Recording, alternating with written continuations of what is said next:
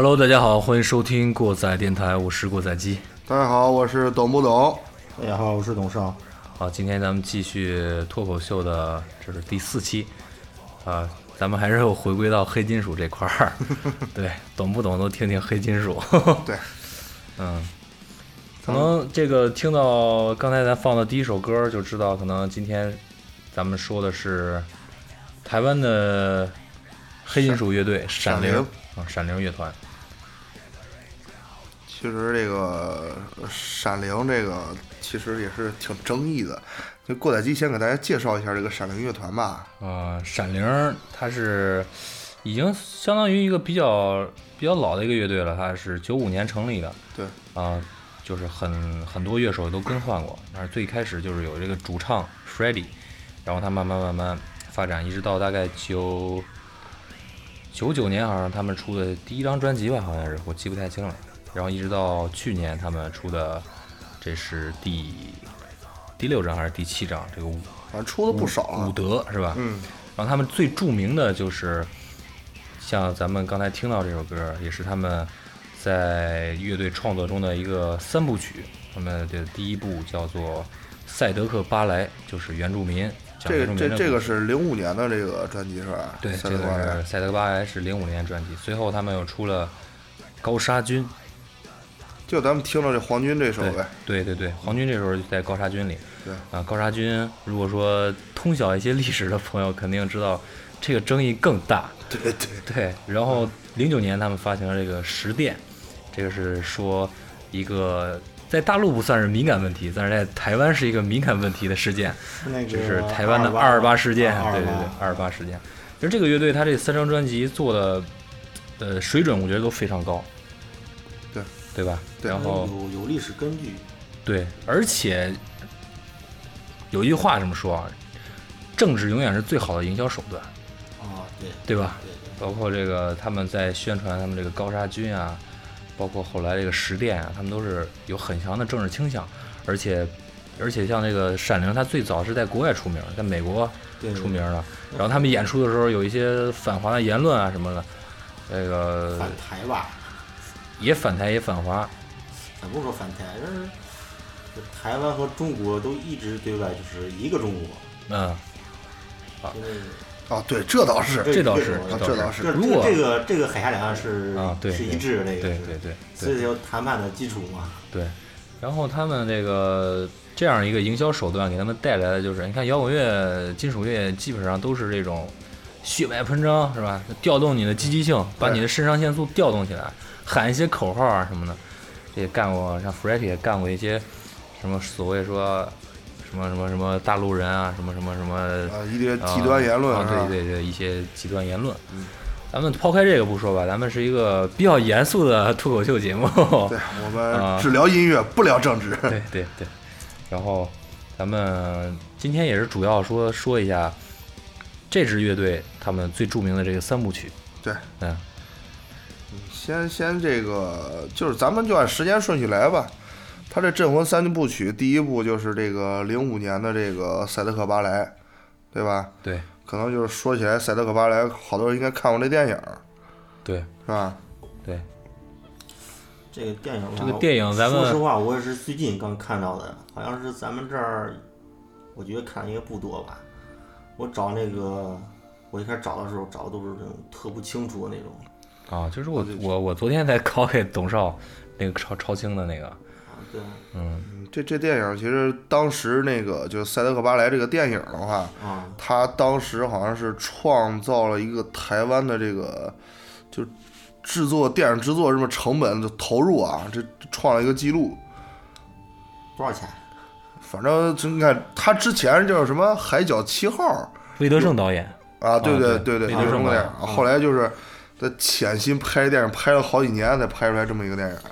对，你像大作呀，对对，那个整个电影分上下集嘛。第一集这个是太阳旗是吧？太阳旗和彩虹岛，彩虹岛还有彩虹桥啊？彩彩虹桥，彩虹桥是吧？下午咱刚刚就又回回味了一下彩虹桥，嗯，长达五六个小时吧。所以说里边用的演员啊特别多，也是历也是这个台台湾电影历史上一个奇迹，因为他用了大量的群众演员来演演那些主角主线人物，嗯，对，是吧？这个演主要是没有所有所谓的这职业演员当主主角是吧？呃，好像也有那么一两个，少应该是很少少，对啊。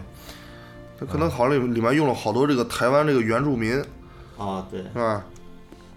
其实这个这个塞德克巴莱这故事，呃，我印象里面，他这个电影里面就是说，就是描写这个雾社事件是吧？对这个雾社事件到到底是怎么回事呢？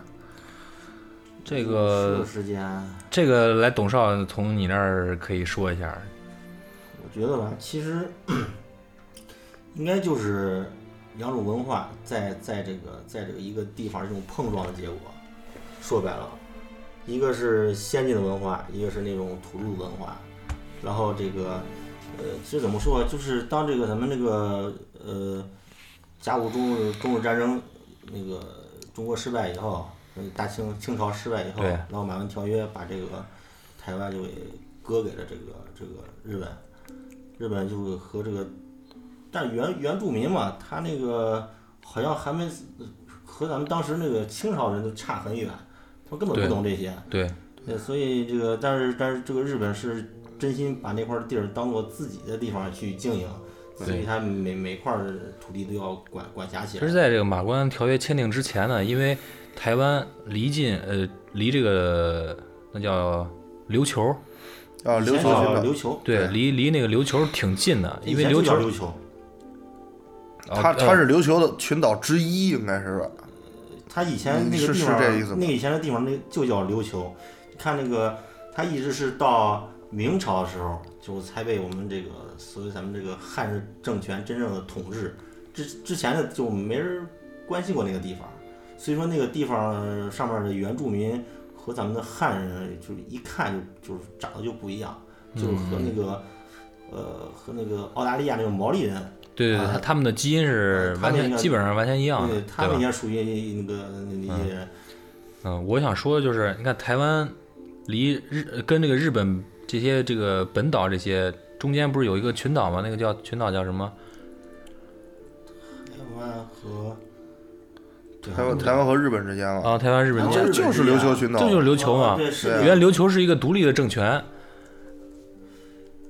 独立的政权，然后那时候归着被日本占领了啊，慢慢慢慢被日本占领了。其实之前不是中国的附属国嘛，啊，然后后然后被占领了之后，有大批的这个日本本岛的这些居民就迁到了琉球，因为琉球离这个台湾又很近，啊然后他们慢慢就是也在台湾有一部分。啊有一部分这是那个最早那时候也在明朝之前，可能就有这样的，因为因为那样都是海上民族嘛，这儿这儿跑这儿的，跑你打我，我打你，跑那儿的。我们很多为什么跟为什么跟毛利人基因相似？一个是可能有那个就咱咱说那个大陆架学说，啊还有就是那边可能就是航海啊什么的飘过去了，对吧？对这可能环境因素也有吧，都是什么热带丛林那那种是吧？是感感感觉它它这这这个都很相似。其实，在这个条约签订之后，呃，日本对台湾的治理也是比较严苛的，非常严酷的。它主要是一开始这个当地的这个政府，就当地的清政府是在设立的算是算是巡抚吧，管辖的那个那个那个一开始没有建省，啊一开始那个一个县嘛，一开始是县嘛，是吧？这就不是一开始那个不是县，一开始电电视剧里边那个什么康熙王朝，不是让那个魏东亭发配到台湾去当县令吗？是是是是设了个县还是设个什么呀？反正一开始好像不是是不是县，不是呃行政级别反正我知道啊，行政级别特别低，不也不是省，呃，他反正是这个在这个割割让的时候是吧？他他就是他就是已经已经相当于呃，反正是在那儿有有有有一个就是咱们管辖的算是应该巡抚之类的吧，嗯嗯这种，然后这个当时这个这个这个当时他组织这个抵抗还没有完全的这个就投投降，直接就归归人家管，归日本管，然后这个呃经过这么一系列抵抗以后，才呃呃才真正的这个让日本给接管了。对。要是咱咱们还是说到这个，呃，台中那边儿这个原住民，为什么原住民会反这帮小日本啊？因为原原住民就台中那些山脉啊，里边有特别多矿产啊、树林啊、哦什么方面资源很丰富资源非常丰富。所以呢，这个日本人在那儿开始挖矿啊、建设啊什么的，开始弄这些东西。然后其实原始人就是原始上那个 原住民，原住民 在那边生生活的还是属于原始那种状态。大家看那个电影的时候能感觉到，狩猎嘛有自己的猎场是吧？呃，大小部落也会出现一些火并、吞并是吧？嗯，然后这个成人礼你得出去上别人的部落里砍一人头回来好像跟印第安差不多。啊，跟着是是哎，其实其实那种土著，其实咱咱们都都是这么个咱们的祖先其实也是属于那种状态是吧？对，对，都是过来的。原始状态。其实他们最大的特点就是，可能他们文化没有那么先进，他们主要还是以这些口口相传的神话故事啊、历史故事啊，这个来来来是这是他们的一种潜在的一种文化。所以说他们没有任何的意识形态。在日本人开始控制他们，开始这个侵略他们这些所谓的猎场之后，他们展开了开始这个抵抗了日本人。对，就就就是说，可能就是说日本人在那挖矿，什么站着我没法打猎了，我靠，那我没人活不下去了，那那那那我得反抗反抗是吧？而且你想啊，压缩我没有空间了相相相当于咱用一个词汇不肯定不恰当，就是属于蛮夷嘛，它属于蛮族嘛，他们嗯番那时候他们管管它叫番是吧？对对我觉得也是当时对这个当代文明的一种恐惧。对你就像你，比如说咱们现在是吧？咱们现在突然一个呃飞碟飞你面前，你先甭管它好坏，你第一反应肯定是跑。啊对对对对对，跑了以后，你肯定想，这个我占用地球这么多年了，是你一看就比我比我厉害，我得把你弄打跑了得，对对对，我给弄死你的。嗯对，其实其实就是这么就这么一个思路，就是。对。嗯，但日本人不管在哪儿在哪儿侵略，完在东三省也是，在开始在那边儿搞什么学校啊，就开始就是纯奴役化那种教育奴。化教育嘛，对，然后这个对就没你了。嗯，番人番人是这个日本人所谓那时候编制的，在台湾编制的就是最低一等的人人种，没有地位。没有地位，极其没有地位。嗯、在电影中也能体现出来。呃，这个小日本欺压干活的全都是那个原住民嘛，，对然后各种的日本人抢东西是吧？对有我记得有有一个是怎么着这，是这日本人杀到他们部落里了，是是是有这么一个吧？而而而且而且当时好像们东西吧？没什么好抢的。有有有有有就是吃的呀，就是给找事儿吧。对呀。哦我记得当时这个这个电影里面这个主角不是为了就是没有火药嘛，然后攒那个火柴头当火药用，是吧？一下就全完了。对，啊其实在这个这个记载，咱也查，我查了一点儿这个东西，就是一九一八一八九六年到一九三零年之间，台湾原住民啊先后发动了一百五十多次抗日行动，最著名的就是这个雾社事件。嗯，起头的挑头的老大叫做莫纳莫纳鲁道，对电电影里那个主角，电影里的这个大主角儿。嗯，雾社这个地区其实就是在台中那个地方，是一个相当于相对来说一个就跟那时候高山林立的那个地方。对高山林立的，也就跟县城小镇似的。那个地方以前呢，清朝人在那儿的时候，就是跟这个原住民通商来往，啊，就那么一个地儿。为啥叫雾社，咱这这也不知道，可能那个山林里边雾比较多那对日本人起名儿好起个什么社什么的啊。对对，对对。嗯然后这这名，但这个，社究竟是日本人起的，还是台湾人起、土著人起的，这个还是不知道。嗯，这这个起源确实是没什么相关资料，对，嗯，然后哎，一说到这个有雾啊、有山、有丛林啊，这个跟黑金属非常搭边儿了都，对 对对吧？因为咱们你你你别说这个，这这个这个这啥了，就就说之前咱们说这个什么深山啊、藏石湖什么的，就就和这个很很像啊这种环境是吧？对对，呃，然后后来的时候，那个他当时这个乌日事件是好像是杀了不少日本人是吧？对，杀了不少人，把看电影里是那么说，反正把这个雾社里边全部日本人都给弄光了。其实那天雾社事件呢，也是属于一个大典，日本人派了这个天皇的太子来巡查台湾，大部分是平民吧，日本呃，什么？被被杀日本人大部大部分大部分是平民，有有官兵，啊，那儿住着一部，分小小学校学校的部分官兵所谓警察吧，应该是。啊，对，所谓的警察。警察就是警察对警察老师平对，民还其实就好像是有一个小卫队，因为那天正好是那个谁，太天皇太子来了嘛，啊。天皇太子来了也是看啊，这个台湾当时是在日本在全世界就是在东亚地区殖民地里边儿一个榜样，就是他治理的最好，他创的税收是最高的，然后他这个给日本带来的经济效益是最高的、最好的，是一个模范嗯，社区，尤其是物社。然后。领导来视察视察，对，啊。领导来视察视察。啊，结果正好那天，他们其实也是有个很长的一个一个谋划，他们也就是嗯。都打了一百五十多仗了，是吧？对，嗯一个谋谋划，这个弄干了一场，就是说开个这个原住民运动会是吧？嗯，啊，说我记得还好像还是还是也是所谓大东亚共荣这种，嗯。还有还还有升国旗，我看，嗯。嗯，然后这就开始干了一炮，干了一炮，反正这个乌社起义是很成功，就是在乌社这边干这一票是很成功的，但是结果结果是非常非常惨的。其实，在藩镇中，很多很多个部落，最强大的这六个部落，可以说最强大的这六个部落被莫纳鲁道联合起来去干了这一票。还有一部分比较弱小的这些部落，毕竟这些民族是没有什么所谓意识形态了，谁对谁对有没有国家概，念对，没有国家概念，谁对他们好，他们可能那什么。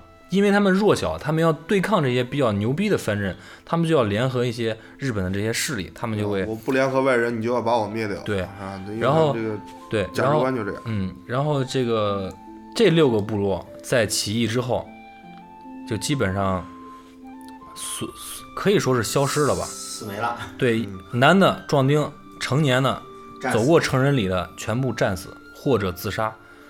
然后这些这六个藩镇的这些老弱妇孺们，尤其是妇女和儿童，全部上到山上，为了不让这些战士们 牵挂自己、牵挂家里的家人，在临大决战之前，都在山林里自杀身亡。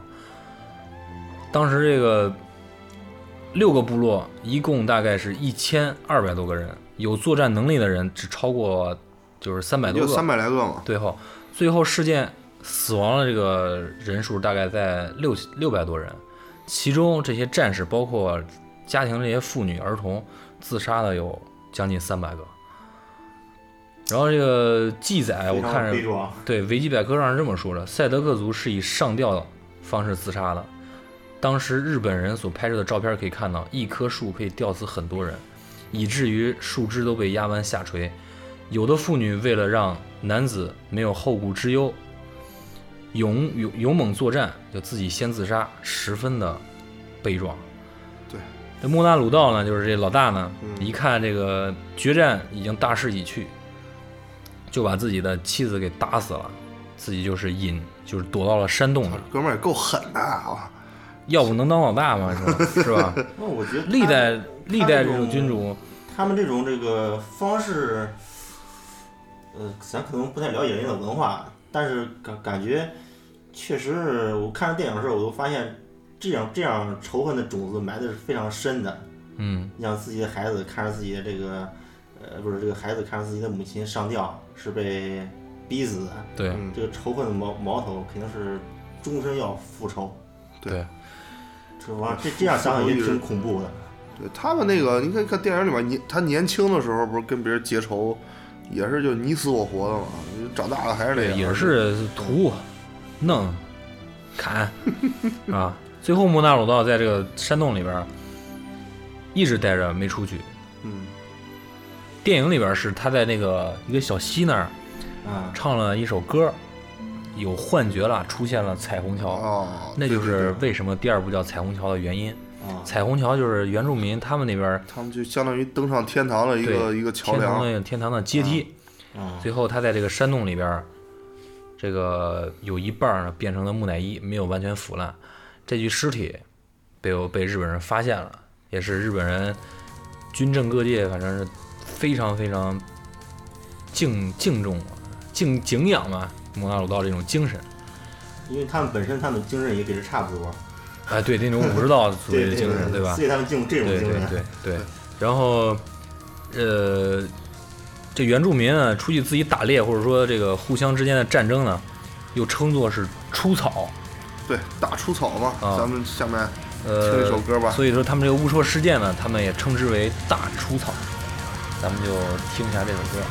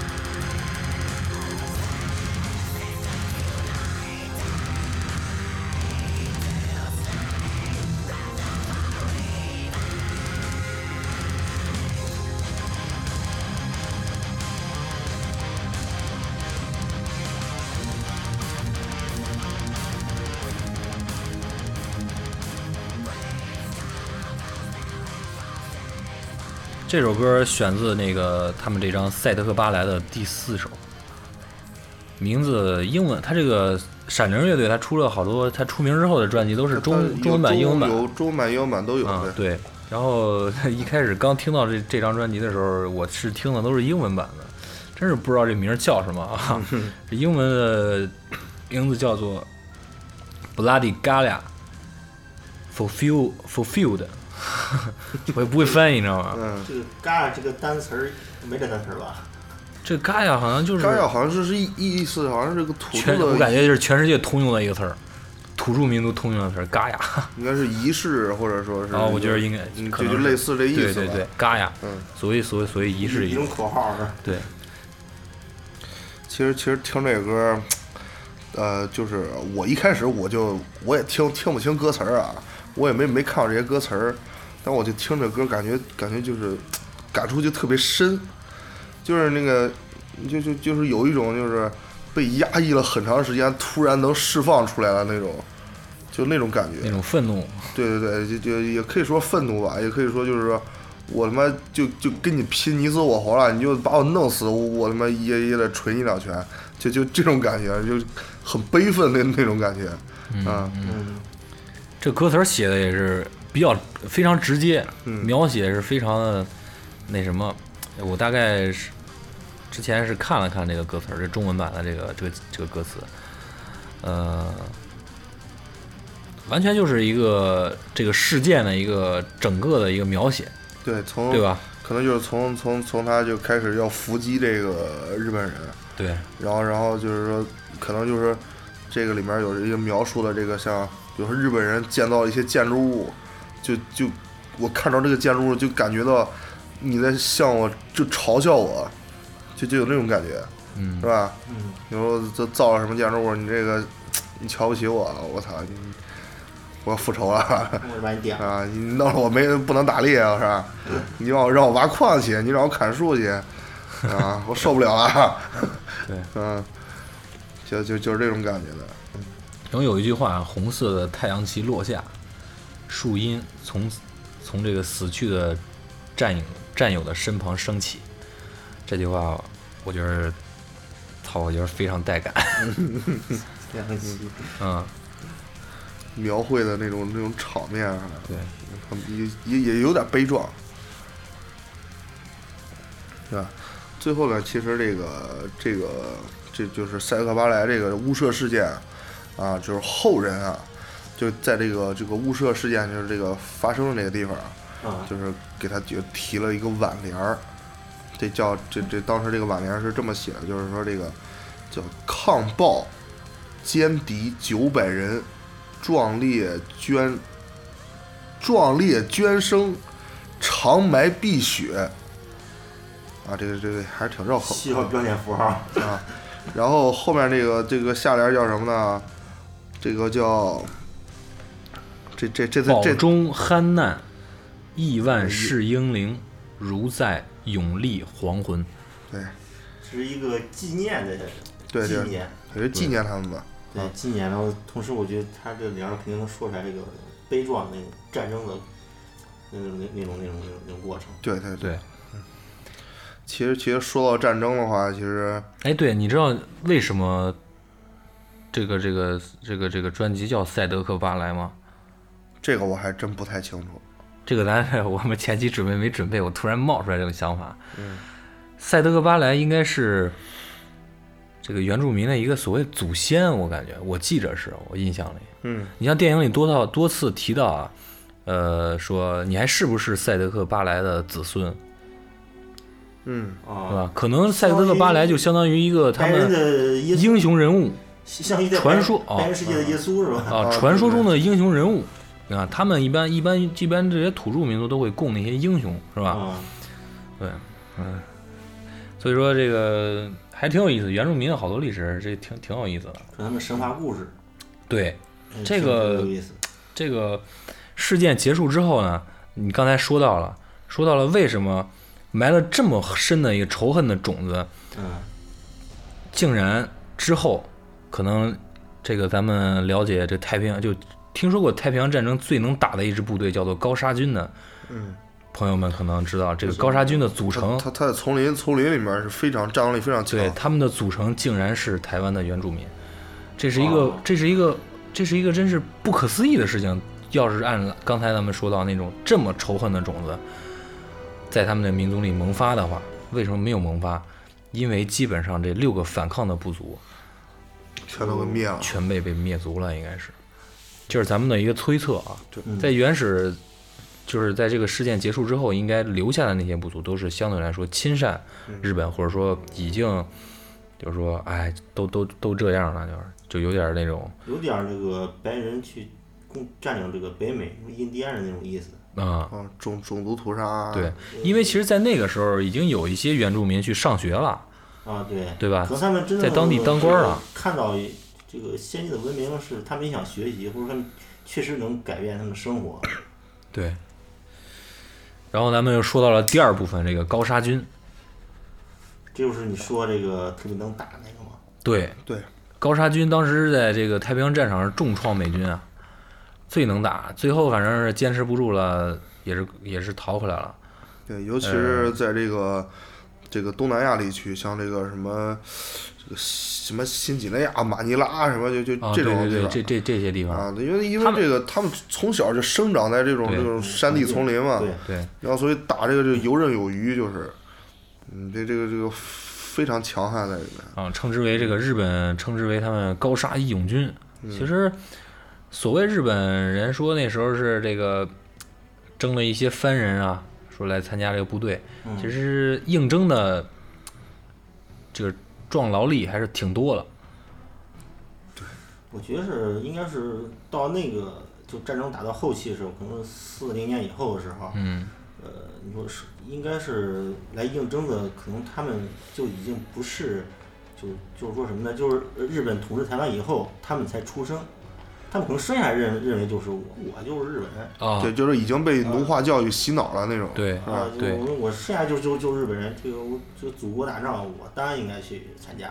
对对这是我的义再加上这种。天生的这种这个这个这这种这个丛林的这种适于生存的 DNA，可能是嗯，对就造成这种结果。对，所以就是就就是有个数目，大概是日本在台湾一共征兵了二十万人，但是报名的人非常多，就是组组成了这个组成的部队呢，就是一共八次出征了，一共是两万人，这两万人就被称作是高沙义勇军。对，主要的构成就是这个台湾这个原住民嘛。对当地土著，对，还有刚才咱说到了，日本当时在台湾分的这个等级嘛，人种的等级，他们还是最低等等级，所以说当时就一开始就没打算让他们上战场，就当成他们一个预备队。结果是是战事非常吃紧了，然后把他们派上去救火。发现还很能打。哇！一发现我操，这帮人太牛牛逼了。这个这个事儿特别像那个欧洲 欧洲战场上的那个那个呃一百团，知道这个事儿吗？这个事儿不知道。这个欧洲啊，对战场，，欧洲战争这个这个一百团好像全是由日本人组成的啊对对对对对，然后这这他们帮助这个这个呃这个蒙古蒙想到了军打这个打这个日本军队嘛，不打打德军，打德军是吧？啊，肯定不敢把他非常派到这勇猛这是个派到嗯亚洲战场。亚洲战场一看，对面敌人就是日本人，嗯，对这个一百团这个名号我没听说过，但是我这个事儿我知道，我当时看过一段这个跟东西，这非常像，特别能打。特别能打。对，其实也是他们一种一种精神精神，所谓的精神意志。我觉得这还是他可能是接受先进文明接受太快，然后他还保留了那种就是他们这个祖先这种这这种英勇的嘛，英勇英英勇的这种 DNA 还还在这个血对液还流流淌着，对。所以再加上这种这种武器意识、嗯，枪意识，就咱们还是说到这个回到这个高沙军这块儿。又鸡巴扯远了。啊，扯扯扯远。这个其实那个就刚才咱们也说到，这个高沙军这块儿地位是非常低嘛。同时，这个他不光是他在部队里面地位低，实际上就是当时日本人就是把他们派上战场以后，那你这老婆孩子干嘛呀？你这个妇女是吧？过来当慰安妇啊，就就就抓去当慰安妇。这个也是这个就史料上有这个记载的。嗯，啊，抓了不少，就是把把壮丁打仗，然后这个他们的妻女全部就抓过来充当这个慰安妇，嗯，其实那个就是说也也是说吧，就是说那个高沙义勇军，他这个里面其实是一个总称，其他还有你像那个这个高沙军这张专辑里面有一首歌叫这个《虚空》，是吧？哦，对，啊，有一首《星空》，它的这其实这个，因为在日本那时候在日台湾有一个空军基地，啊，对对对对对，是是吧？有一个空军基地，嗯当时也是，那是日本那个那个那个那个那个冲锋队叫什么名儿？开飞机那个队儿。儿，神风哦，对，神神风。敢死队，啊，对，然后其实有一部，分也是这边人组成的。嗯，这些人还能开飞机呢。对有一部分。然后，因为这个挺能挺能打嘛，这支队伍，嗯，所以咱们又不得不提一个又一个政治敏感的名词，叫靖国神社。在靖国神社里，这个高沙义勇军有一个牌位。日本人非常敬，还是刚才那个词儿，是非常敬重、非常敬仰这支部队的作战能力和精神意志，嗯，而且也是为了这个皇军什么冲锋陷阵吧，是吧？对，所以把他们放到了这个里边儿。一直到现在呢，台湾一直在交涉，啊，不要要把这牌位撤掉。其实主要交涉还是台湾的原住民，对他们的后代，对，因为因为那因为在那个年代，可能原住民不知道怎么去书写历史，怎么样去传播历史，嗯，流传下来。对，然后自然后他们慢慢慢慢接触到更多的信息之后，他们知道原来哦，原来我的祖先是是这样一是这样的一个一个一个一个状态，所以他们也是非常抗议嘛，嗯、一个是一个是非常愤怒，一个是也也可能感觉可能我我到现在我想的是可能比较可悲，非常不可思议的一个事情发生在这个民族身上。是。但我从侧面看出来一个看出来一个事儿，你说这个，你说日本人还还比较重义气哈，还还把这个给人你供起来。当时日本人日本人挺挺重在咱们挺重视这个，不管是不管是在哪个大殖民地，陆大陆战场上，他他们都非常敬重这些英雄们。对他碰着那种比较硬的，就跟他死磕那种。然后虽然我赢了，但是我非常敬重你，我没有什么一点瞧不起的人。杨子荣啊，杨子荣，那进过神社里边儿，不不没供过咱的人啊 就是说厚葬嘛，不是后藏啊，后藏这种厚葬，厚葬太多了。啊，能打的毕竟是日日中国这些日伪军们，没几个他妈能打的吧，对 吧？出名的就是汪精卫，对咱们的文化博大精深啊，想让我变成你没门儿，得让你变成我。对。对对对，然后这个高沙义勇军里边最出名的一个一个一个一个战士，嗯，到现在流传下来知道有名号的，叫做这个李光辉，对，是吧？是他他是怎么着啊？其实这个人倒是挺挺传奇的，我觉得。嗯，你要就这日本宣布投降是从四五年宣布投降吧，嗯，然后这哥们儿一直到七几年的时候还不知道日本投降了，然后人家这个战友什么的都战死了嘛，就剩他自己，他在这个这个印尼这个丛林里面独自生活，生活了三十一年，对，生活三十多年，然后意外被别人发现了，说我操，这这跟他妈野人一样，你谁啊叫？李光辉，对不，是他的是个日本人吗？他是个他是个台湾人，他是个台湾的这个原住民，我记得那个人呃是报道上就在印尼那儿吧，对吧？嗯嗯就是他的长官过去以后，什么什么古什么精美，就过过去以后说这个说这个我是你的长官谁谁谁，嗯。我现在命因走的时候他长官给他下条命令，嗯。就说你们进入丛林打游击没有命令不允许投降，嗯嗯。不允许和本地居民接触。嗯，他们一开始是五个人，然后后来剩三个人，后来就是他自个儿了。对，一直打一直打，后来他这个后来从日本找到他长官以后，七几年的时候，拿大喇叭喊：“我说谁谁谁谁，我现在命令你投降啊！”他才走出来。这这是个日本人啊其实这是个台湾人，对他有他有有他是日本的名名字，对，啊！日本名字叫做中村辉夫，啊，对对对对对对对，是是这是个日本人，不是这是个台湾人，是个台湾人不过。你想完了，你想他自己在里边这个生活三十多年，他怎么生存下来的？你想那会儿得多大岁数了，是吧？怎么也六十啊，五六十了，差不多你，像现在这个人还差不多活着吧？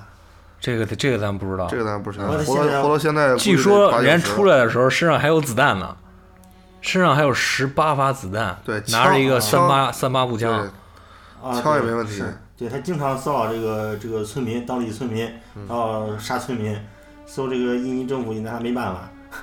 其实成为这个二战二战历史上的奇迹，知道吗？震惊世界。投降的你想想吧，这，对他是他是哪个族的？是阿美族的。对，想起来了，是阿美族的。后来后来最后他是先回到日本，可能是，然后回到老家了，回到台湾了。嗯啊，那这个人是啊，回到台湾了。嗯，他是阿美人。看报道，他有点他先去有点出路啊。他是他是在日本一个极左的一个人，那可能不不是极极极不是极极右翼那个那个右翼分子，一直宣扬着以前这个日本的老，啊，军国主义难道不止这一个人，还还有别人呢是吗？那就不知道，反正是吧？嗯，这这玩意儿，这个反正查查到了，咱们这个资料就就是李光辉这个，当这个是我当时那什么，我当时听到高沙军这张专辑之后，我非常好奇这个历史，然后我去找，找着之后出就是资料里面有这样一个人，啊，这个呃具体什么我也没有具体去找，你说他这个台湾人，但是他干这些事儿啊，特别像日本人那种严谨的那种精神，对啊，对就是说说出来就就就是说着不好听，特别死心眼儿。也他他那会儿他那会儿参军的时候，他他多年轻啊，那会儿肯定从小的时候也是接受接受皇军那种教育嘛，对，像他这个年龄，我觉得应该是从半路半路参军的。如果是直接这个开始就是，呃，开始这个参加二战的时候，他应该比这岁数要大。他应该是可能是大概十十几岁的时候你要十几岁的时候他出生就是出生在日治时期时期了，啊，对，是吧他像马关条约岁什么时候签签订的？十几十几岁的时候，这个参军当时可能正已经打到这个战争的末期或者战争的中期了。嗯，对，还有战场。对，其实 说到这高沙军，其实算是台湾的日伪军。其实我我我是这么觉得的，嗯，不能说是汉奸，我觉得他，我觉得他不能算是他不能算是汉族，的呀，呃，我觉得他不能算是汉族嘛不能，算是伪军，因为你这个侵华日记中一百万侵华日记中含有大量的朝鲜朝鲜朝鲜人，嗯，甚至他们并他们也和这个日军穿一样的军装，也也也也说说呃可可能也说日本话。哦，啊。那你是那你是怎么我我不呃伪军，我觉得应该就是呃伪军吧，应该是是是怎么说就是从从其他的就是就是自己管辖范围之外的地方来协助我的，这个可能叫日伪军。你比如说我我我在中国抓的算伪伪军，应该是这个不算是从本地打，从本地招了一批人为我效力，还来打本地人，这叫伪军。对，不，我觉得不是，应该他是从编制上说，不算我的正规军，没有这个正规的番号，是一个独立的、独立这个本国军军队番号之外的这么一个军队。嗯，比如说，比如说什么什么保安团，比如说这个警察部队，对对对，呃，是是像这样的啊，什么当地治你帮我维持秩序，对当地啊当地治治安治安队队长，这个应该算是伪军。呃，打打仗你也你也呃打仗也没也没什么什么战斗打力仗也也也跟着去，但是他啊，你肯定是炮灰去。对，肯定不是他们正规编制。嗯，但是这些人肯定是在他们正规编制里面。一开始我觉得不是，嗯一开始他们也属于那种打打讨战场那种我知道，朝朝鲜那帮人是是是在正规编制里边。所以呃不管他属于呃那个仁者见仁，智者见智嘛，啊，不我不管他属于什么什么什么样，其实你不应该，其实也不应该把它当做耻辱，也不该不该把它当做什么一个光鲜的事儿。历史嘛，对嗯，你要从一个你比较放那个比较理智的想法去去去看。放那个那个年代，呃，你也不一定能能能能能做出别的选择。对你何况他们那时候没有任何的文化意识形态，没有国家意识，是吧？对他们不觉着为这个什么侵略者服务是是一种耻辱，相对因为他们相对许他们就不明文什么明的对什么叫侵略者。对，因为他们几乎可以说是没有文明可言了，对吧？就跟那个呃古罗马那个 角斗士为了获得荣誉嗯啊，获得这个主的非得上上上层社会的一些这个这个给他的一些东西，也是取悦上层社会一样嗯啊。所以说是从这个原始社会关系来说，土著土著民族是没有这个家国情怀的，所以是，嗯，不用太纠结这些所谓的政治因素，对对是吧？对。嗯，但就咱再说回来啊，咱说黑金属了，操，就作品而言啊，通篇其实并没有很多的这个政治意味啊，从这个歌词上要看的话，所以那个，嗯，但是他们从这个自己的这个演出啊，什么宣传上面，还是很多政治因素了。嗯。你包括从从这个你要是从这个 MV 里边看出了这些东西，你看这个那个时代的这个所谓的海鸥啊，什么军旗啊，包括皇军 MV 里边儿就是嗯。穿的日本军服啊，对，其实这个就是一个营销手段，嗯，我觉得是。有争议性了啊，比较有争议性了。一样，凡是有争议性的东西，都是比较有营销手段了。对，嗯，嗯，咱们听一首歌吧。听首歌吧，这个专辑里边非常，我非常喜欢一首歌，嗯，我也我也非常喜欢，行吧，名字叫做《玉碎》。大家可能知道这个《玉碎》这首歌的这个名字吧，《玉碎》肯定是日本名嘛，嗯是吧？玉碎。战争末期不是号称要一亿玉碎吗？不是，对，咱们听一下这首歌。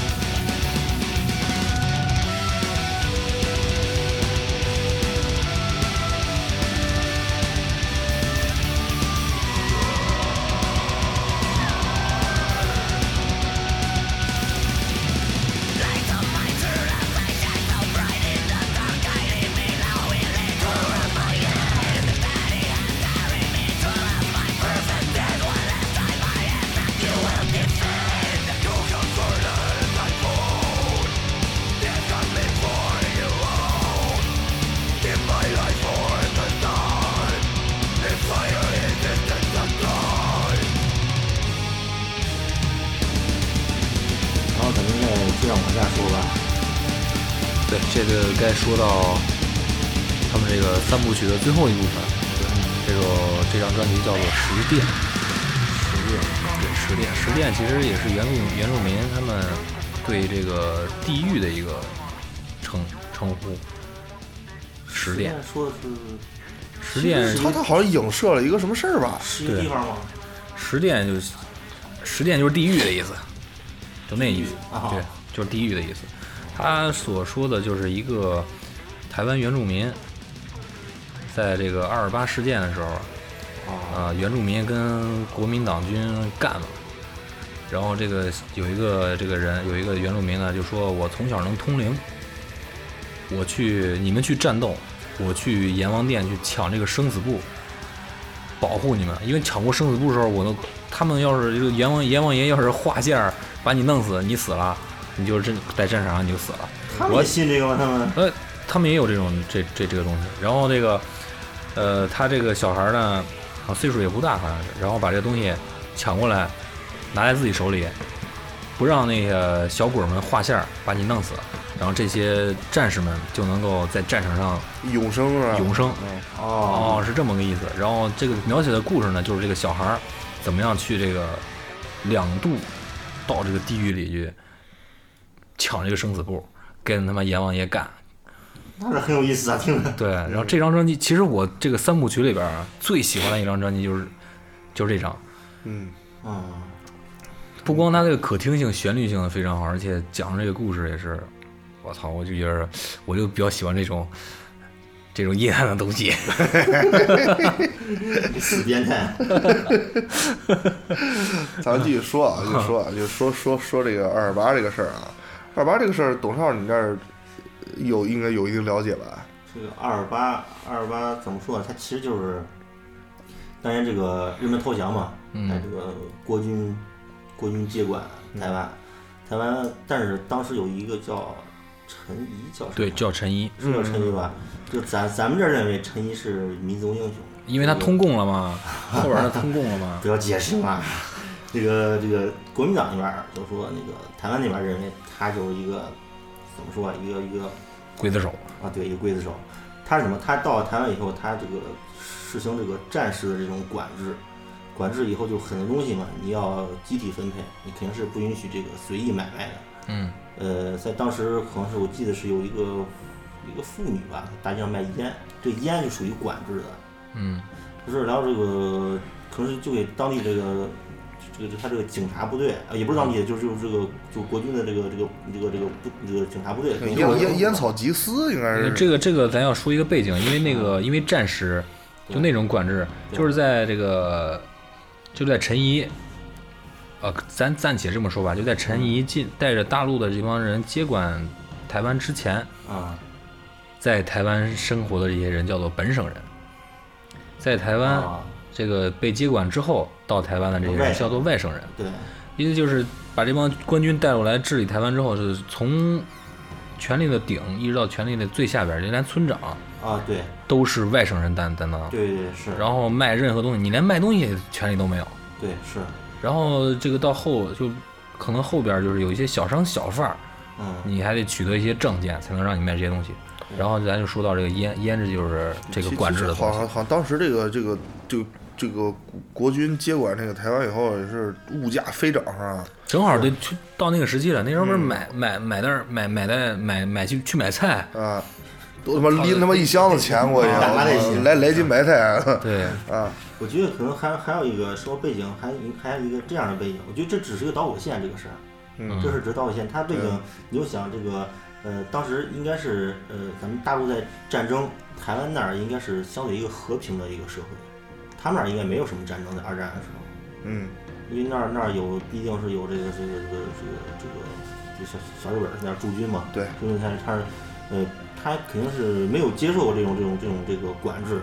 嗯同时我记得呃有一个这样的场景啊，就是当这个呃日本向这个国军投降的时候，来国军来接管台湾的时候，这个这个这这个日本兵穿的是非常整齐，嗯而且这个东西都整理的很好，连小到一支笔，大到所有东西都给你都给你嗯整理整理整理整理在后。然后这个国军来的时候，就是很多这个台湾人嘛，他想，哎呀，我们祖国终于来营救我们了，我们终于回到祖国的这个怀抱了。一下船，你看国军的部队背着大铁锅，穿着草鞋，满脸黑，啊，这他妈乞丐呀！这这个这个衣服还还还各种不一样，这枪也不是统一的制式，嗯，呃，在接受你你能想能想到这这种场面，去接受这个穿的很整齐的这样这个这个这日本军队的这个这个投降，他们估计从那时候开始心里面就有一定的影响，再加上人家都纳闷儿，我操，你怎么把人日本人打走的呀？我就纳闷儿了，是吧？人肯定也寻思这事儿，就你这军容军纪是吧？你还你把人日本人能打走，我觉得搁搁谁看着这样也得想想这事儿，嗯然怎么不后然后然后科学啊？然后这些这些军队，呃，你想他们这个，嗯，中国的军队嘛，他不是不是职业军人，他我是来吃皇粮的，是拿枪的农民。嗯，对对对，日本的军队是拿着刀的武士，对，所以他这个在他来台湾以后，他肯定是呃那个一抢抢东西，对当地这个就说所所谓的本省人造成了很大的影响。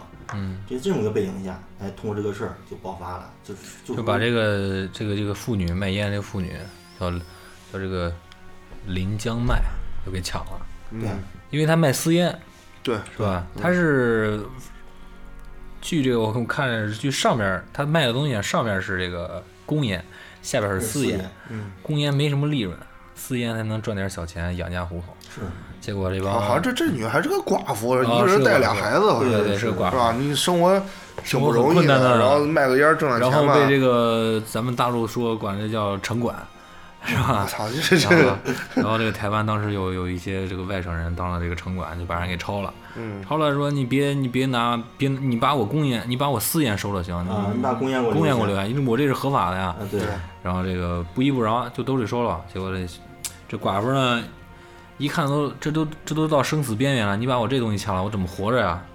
就就就就又连连拉带拽的，对，然后这个估计旁边一帮人看不下去了，当时然后连拉带拽的这这这帮这个这个外省人呢，就就说我操你牛逼什么呀是吧？嗯，你们这帮你们这帮就你们这帮本省人傻逼，在在这个外省人眼里，这个本省人应该呃有有汉看着有汉奸的感觉。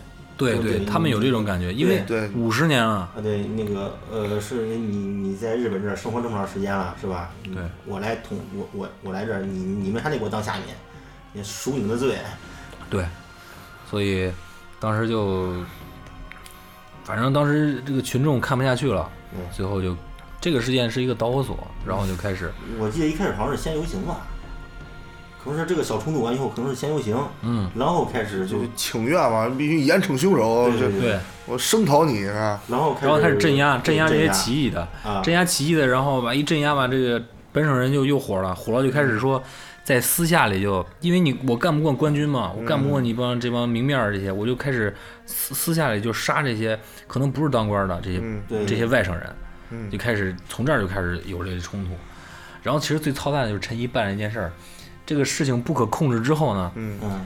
陈仪给这个蒋蒋蒋蒋介石嗯。发了个电报说，台湾这个本省人里面有通共的，有搞台搞台独的，让这个蒋介石马上发兵，对，派个正规军来镇压？，结果就派了这个上海的一个二十一二十二十一军。二十一军呢？二十一军到了，然后他们从几个港口登陆，然后从台北啊，从这个高雄啊，嗯。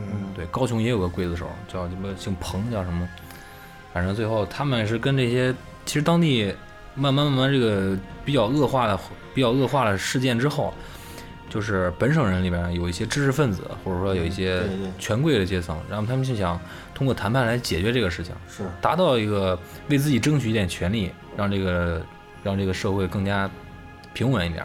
在谈判桌上发现一件事，然后呢陈怡呢，包括这个姓彭的这个在高雄呢，就搞这些事情，把这些人聚拢起来，啊，集中起来，聚拢起来，在会议室来吧，我跟，你谈判啊，然后来了是吧？妈，全他妈弄死。鸿门宴就是鸿对门宴，，把他们全弄死。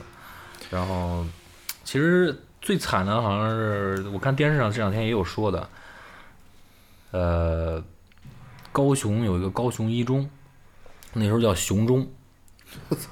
那时候叫雄中。那时，候是一个嗯。抵抗这个，对，那是个据点，因为因为这个近代这些起义，这跟学生非常有关系，对。对吧？然后那是学生很很很容易被煽动嘛，对，他们他们不仅那个什么，不仅说这个去吃主要的支柱，而且也是大后方，因为有很多女生嘛，对对。吧？可以搞一些这个医护活动。嗯，最后这个呃，这个二十一军来了之后，打这个为打这个高雄一中里边人全部屠杀，机关枪扫射这种，是，对最后这个高雄一中这个一层啊，这个血能没过膝盖，非常惨。我操！非常非常惨。这个学生可爱在什么之处啊？我也是看这个，看这个这个这个，我翻墙出去看了可爱之处，因为那时候外省人就是本省人要杀外省人嘛，嗯，外省人呢有了也不想被不想鸟进这个事件里边，但是他们还是被就是杀红了眼的本省人给弄就弄伤了什么的。然后高雄一中里边儿这些女生呢，还去救助这些受伤了的外省人，对，非常非常复杂。这事儿和和咱们二十多年前一个事儿是有点像。啊，这个这个别说了，这个 就是非常非常复杂，非常就是又是一发生在台湾的一个发生在咱们中华大地上的又一件不可思议的事情。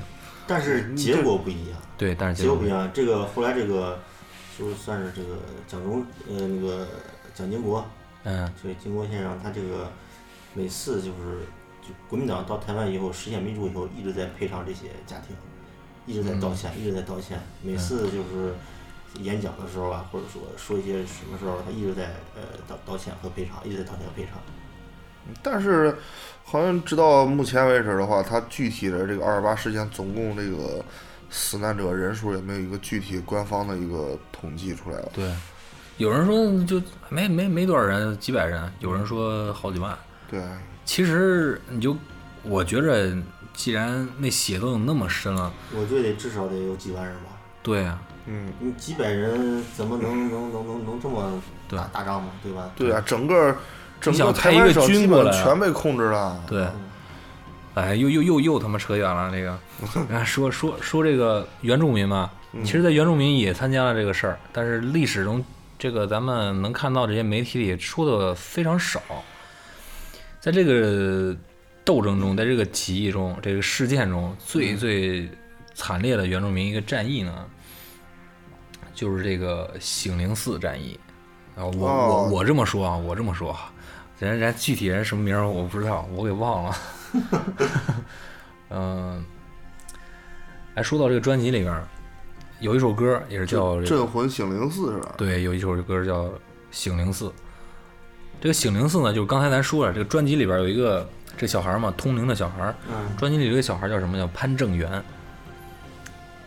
潘正元，哦其，实我哦你看你看没有，这个这个起这名字也很有意思啊，正元是吧？你这个这个我这个是你看一个正一个源源头嘛，嗯，是吧？对我我是台湾正统的主人是吧？你们都是外来的是吧？你看起这名字，我觉得还是挺有意思的。对，实际在这个事件中，参加这个抗抗战的，不是参加这个抵抗的，是这个邹族参与了嘉义水上机场这件事儿，嗯，其实是整个的一个一个一个事件，因为那个机场当时可能也是个军用机场，在这个台中地区，对，然后干的也是特别惨烈。咱把这，个什么军械库都打下来了是吧？，对。然后咱说这个三部曲吧，嗯。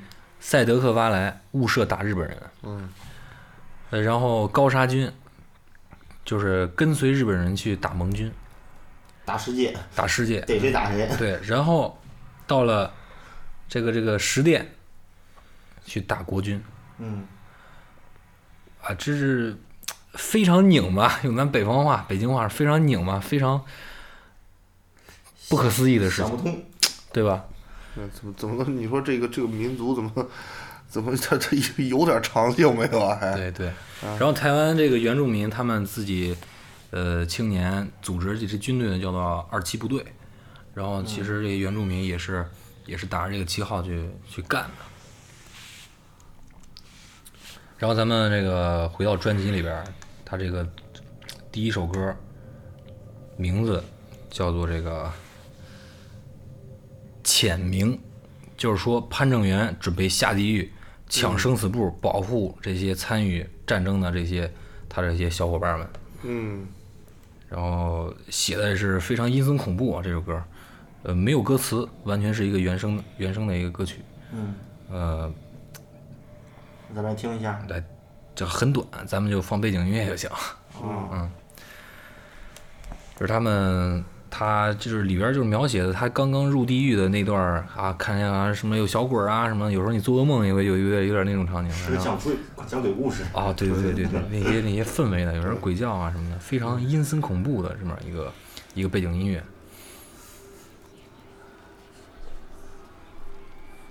他这个这个潘正元好像这个描述里面是是这个醒灵寺里边的一个什么一个，是是是是是个这醒灵寺是个庙吗？我也咱也不知道人家那儿宗教是什么，反正就是反正应该是专辑应该是个庙，台湾庙特别多，台湾吧和新加坡的庙啊特别特别多。他应该是是能通灵是吧？我然后我我能下去。对。应该是应该是从这个庙打开那扇门进去，哦哦，到十殿，对到地狱。到到地狱里边找阎王爷去了。对，他因为他觉得自己，他自说自己有有有法力嘛，他能够分身出来，这肉身还在人间，然后灵魂到地狱里边去跟他妈那小鬼干，灵魂出窍这种意思好猛啊！听着，啊，黑金属嘛。然后到第二首歌，就是他开始从第一层进入地狱开始干。你听，现在已经进入了第二首，叫做《刃战》。刃战这个就是刀刃儿绽开了，嗯，嗯就这意思。你看原住民打仗全是拿文刀嘛，对对对，拿文刀，然后去给那些小鬼们拼。刃战就是杀鬼无数，刀刃儿都劈开了。这首歌我非常喜欢，尤其是通过这张专辑，国外这些媒体呢评价这个这支乐队叫做二胡黑金属。二胡黑金属，咱们听一下这首歌。二胡黑。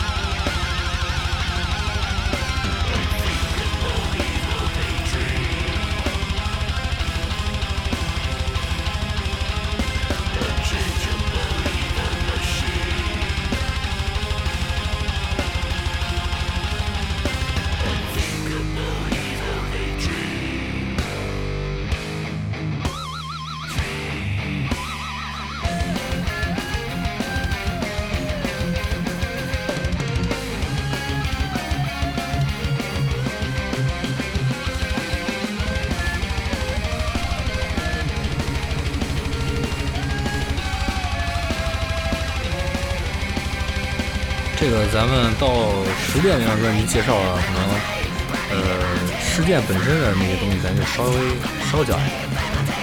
这个咱们换一种方式，就是就讲讲故事吧。对以这些以这以这张专辑这个故事，对，咱们从这里出发，你换一个。然后呢，这个咱接着说，潘胜元就到了地狱里边儿，然后他就在即将要得到生死簿的时候，可以控制世人世间生死。这个同时，这阎王爷啊，派着小鬼儿已经已经到了阳间了，开始收这些战士的命了。哦，而且派了一部分，对，还开始派了一部，还派了几个这个法力比较高强的这些这些这个小鬼儿、牛头马面，牛头马面们，牛头马面统领。对，然后开始控制这个潘正元的这个肉身，啊，就把他这个肉身定住，不让他这个回不来，哦，不让回去。然后让他回不来，而且让他从他的肉身入入手，让他这个这个这个通灵的这个能力啊完全消失。这就到了这个呃他们的第三首歌，叫《新称》，还有这个呃因法因法度过冥河河，，这个就是慢慢慢慢通过冥河，到了这个最后开始支撑。新称的意思就是什么呀？就是肉体已经被控制了，心灵这个靠我的灵心魂已经在支撑着。这个个人描写也是阴森恐怖，就离灵这个醒灵寺外呢，嗯就这醒灵寺之外，这个国军已经打上来了。就在这个寺庙之外，他这些小伙伴们，就潘正元的小伙伴们，嗯就开始已经开始干打起来了。就是寺外是人间在战斗，嗯，寺内是在地狱里潘正元在和小小鬼们战斗。我觉得他是从侧面在说这个这场战斗，嗯，一个大的一个乐章，他这个整个下来，对实际上描描述描述真实描述这个事儿真真实描述了这个原住民在这场战争中所扮演的角色，一个有多么多么多么嗯，对，描描绘的是非常非常深刻。我觉得中国的好多作品，包括文学作品也说，都是好有有好多虚幻的东西去写实。对，更夸张嘛对，，通通过这个神话故事啊什么这些东西影射现实的一些事儿。很简单，嗯飞流直下三千尺，是三千尺吗？水面很高，嗯，水面很高对，对。然后，呃，就到了这个第五首《醒灵寺》。《醒灵寺》这首歌就是描写这个整个的一个一个一个战争的场面。那个打到一个是白刃战，对，基本上是白刃战。你像白刃战，你想吧，那时候日那时候这个什么日军啊，那个国军是他们军队力量是人数的六十倍，哦，是他们的六十倍。那你这样可以推算出死了多少人呢？这么推，差不多吧？这个一个军有多少人？那时候编制三万人，咱就是说这个，应该战场有很多呀，可能要到这个台中的地区的人有多少个，具体嗯这个也没有什么记载。嗯，就就说这个有记载这个咱也查不着这个这个国民党军队的和和这个就是抵抗台湾本地人抵抗军这个比例啊，嗯相差来说非常悬殊。非常悬。武器其实武器装备也差很多。对，其实我觉得要搁他妈一般人早他妈吓尿裤子了，大哥我降了是吧？啊，但是我觉得你看人人这个六十倍啊，你想乌泱泱多大一片人呐、这得是吧？对，哎，现在咱们听的这首歌就是《醒灵寺》。嗯，嗯，时间关系吧，咱就不不常放了，就当做背景音乐了。好如果说喜欢这支乐队的，喜欢这首歌的，可以去找一找。我听着是非常的激烈。对，然后这时候被这个定定在这个地狱里，灵魂被定到地狱里，嗯，肉身也被困住的这个潘正元呢，嗯就基本上已经不行了，快顶不住了。嗯，军队呢也即将溃败了。对，然后小鬼儿也就收了神通了，说你就行了，你也没有什么法力了，那就折腾了那。就不折腾了，你回去吧，嗯丫就回来了。然后他亲眼就是出来之后，回来之后又回到肉肉身里之后，他就啊上战场去看，横尸遍野，血流成河。然后他就非常的难过，也是非常的愧对于这些战友们。对，然后他就自杀了。他为什么要自杀呢？他心里边还有一种劲儿，说我既然没有法力了，我活着我不能进入到地狱里，那我死了我要给你克。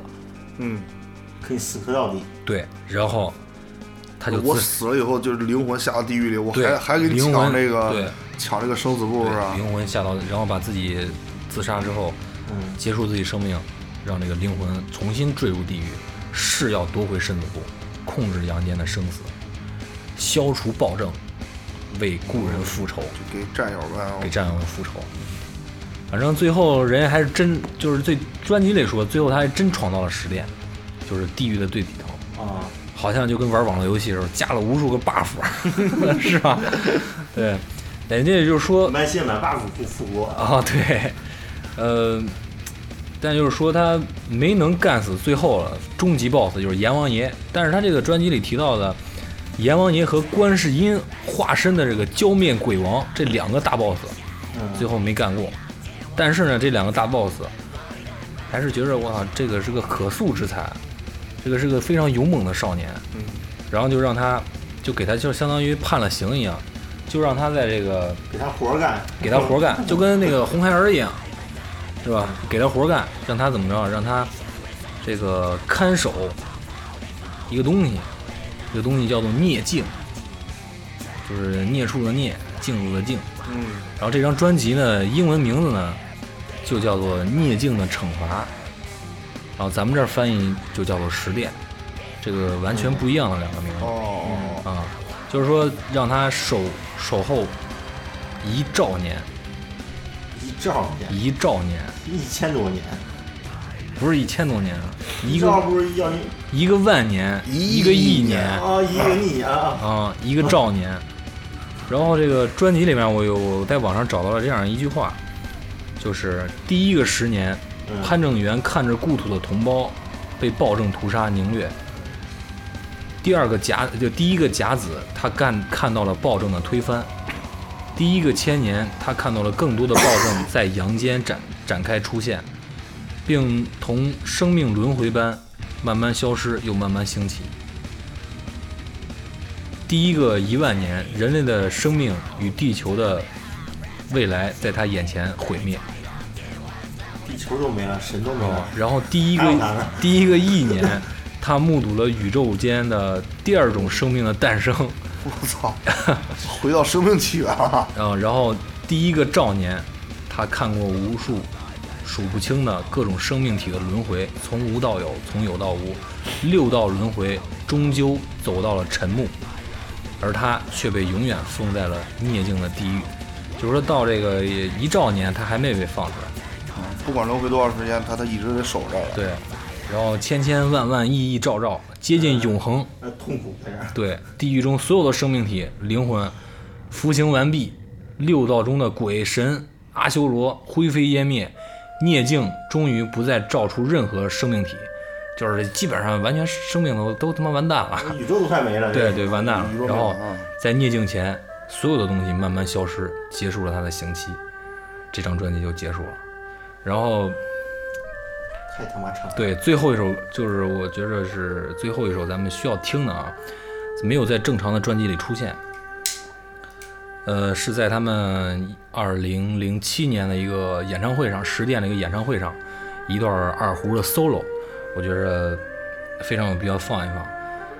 二胡本来就是一个非常悲的这种一一样一种乐器，是吧？嗯，对，它反映的，包括在大陆，它是反映的咱们听者一种西域乐器，对你像他那种荒荒漠中产生的乐器，大部分都是那种感觉，对，就是非常荒凉，非常有的，我还是又凄凉的感觉，用到一个词儿，非常阴，嗯，对吧？啊咱们比较黑金属一点儿。对，我觉得黑金属跟二胡搭配是绝配，对，绝配，真是绝绝配。啊然后咱们听一下这个二胡的 solo，嗯，包括像它下面一首歌叫《Guard the Ace Eternity》，这首歌的一开头，这两首歌是连放的。咱们听完这首歌，节目就结束。好，这期黑金属特辑，懂不懂都听黑金属，就先到这儿。嗯咱们未来可能再会推荐一些非常值得听、非常值得去研究的一些乐队，对，对咱们来搞一搞这个话题。不光听歌，咱们还要讲故事，是吧对？讲它的背景。对对，行，那这期节目就到这儿。呃，我是郭载基我是懂不懂？我是东方。啊，咱们下期节目再见。再见。